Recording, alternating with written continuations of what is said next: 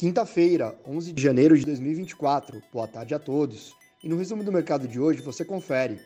O Ibovespa encerrou em queda de 0,15%, fechando aos 130.648 pontos. O IPCA encerrou 2023 com inflação acumulada em 4,62%.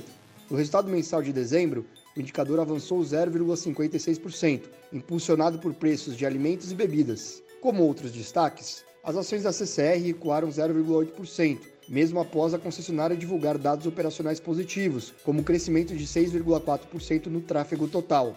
As ações do açaí avançaram 2,14%, após o IPCA de dezembro evidenciar elevação nos preços de alimentos, o que pode elevar seu ticket médio do segmento de atacarejo e, por consequência, melhorar suas margens financeiras. O dólar à vista, às 17 horas, estava cotado a R$ 4,87, em queda de 0,34%.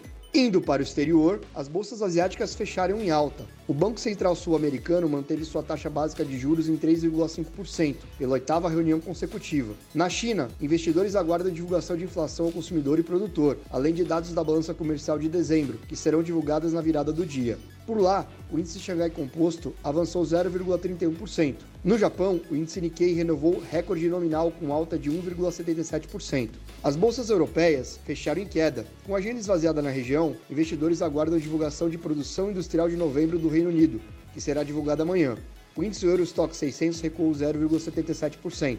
Nos Estados Unidos, as bolsas fecharam praticamente estáveis. O núcleo do CPI, que exclui itens voláteis, encerrou 2023 com alta de 3,9%, acima da meta do Fed e das expectativas do mercado. Com os dados de inflação, os rendimentos dos treasuries sofreram alta durante a manhã, com os bonds de 10 anos furando o teto dos 4%. O Nasdaq fechou estável, o S&P caiu 0,07% e o Dow Jones ganhou 0,04%. Somos do time de estratégia de investimentos do BB e diariamente estaremos aqui para passar o resumo dos mercados. Uma ótima noite a todos.